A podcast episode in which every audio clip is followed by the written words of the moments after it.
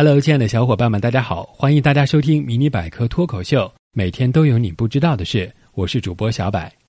这段时间，小柏的女朋友被种草了一款网红爆款洗眼液，号称能清洗眼部杂质，还能缓解眼部不适，并以某明星的化妆视频作为教程，振振有词的教导我：用洗眼液洗眼睛，就像洗脸刷牙一样，应该是每天都要做的清洁步骤。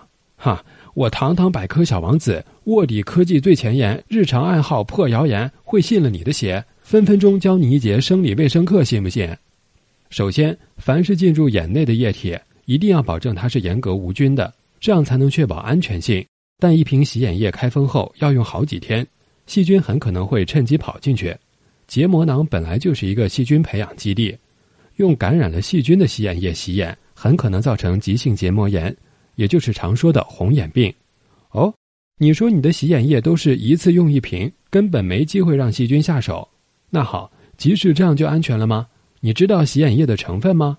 一些洗眼液中含有的甘草酸二钾和马来酸氯苯那敏成分，这些成分的确具有一定的抗炎、抗组胺效果。不过，洗眼液中用作防腐剂的硼酸，则可能破坏角膜表面的粘蛋白。用作表面活性剂的聚山梨醇酯杠八十会降低角结膜细胞活性，如果眼部长期接触这两种物质，必将有害眼表健康。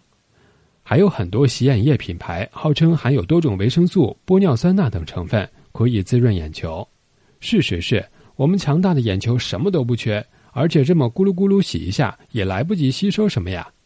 常化妆或戴隐形眼镜的女生就更加不宜洗眼了。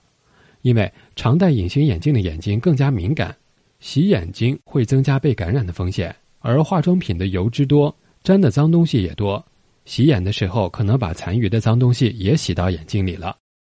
其实我们的眼睛会进行自我清洁，每次眨眼睛的时候，会有少量的泪液均匀涂在眼球表面，泪液会对眼睛起到一定的防护和清洁作用。更值得提醒的是，如果经常洗眼，会破坏眼睛的这层泪膜，洗出干眼症来。那么，什么情况下才需要洗眼睛呢？医学上的洗眼往往是迫不得已才为之，眼睛生病了、发生炎症或眼科手术前，医务人员为了让你好得更快或者手术更安全，才会帮你洗眼。而真正的洗眼是要去除眼睑、结膜囊的有害分泌物及细菌，也绝不是拿瓶洗眼液冲一下这么简单。为了清洁整个结膜囊，要把眼睑翻开，用医用含抗菌素的洗眼液。把穹窿部等容易藏脏东西的地方洗干净，清除脓液或分泌物。这样的洗眼必须由专人操作，使用专门的洗眼器具，如注射器、吊瓶、受水器等。综上所述，划重点了，各位，健康的眼睛是不需要使用洗眼液的。如果感到眼睛不舒服，最好去医院就诊。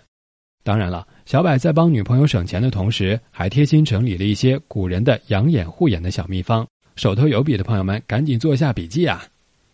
秘方一：转动眼球法，双目向左转五圈，平视前方片刻，再向右转五圈，每日早晚各做一次。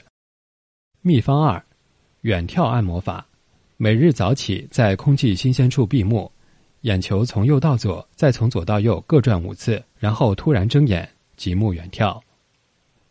秘方三：入镜仰慕法，端坐。全身放松，眼微闭，双手放在膝头，心中反复忆想：“我在气中，气在我中，天人合一，气为我用。”静想十五分钟，然后慢慢睁开眼睛，深吸三口气，气沉下丹田。每天早晚各做一次，是不是感觉非常高深啊？特别是那四句口诀，简直就是内功心法嘛！至于这些秘方有没有用呢？各位小伙伴可以坚持一段时间试试。当然，如果配合早睡早起、戒手机、戒游戏，肯定效果更好哟。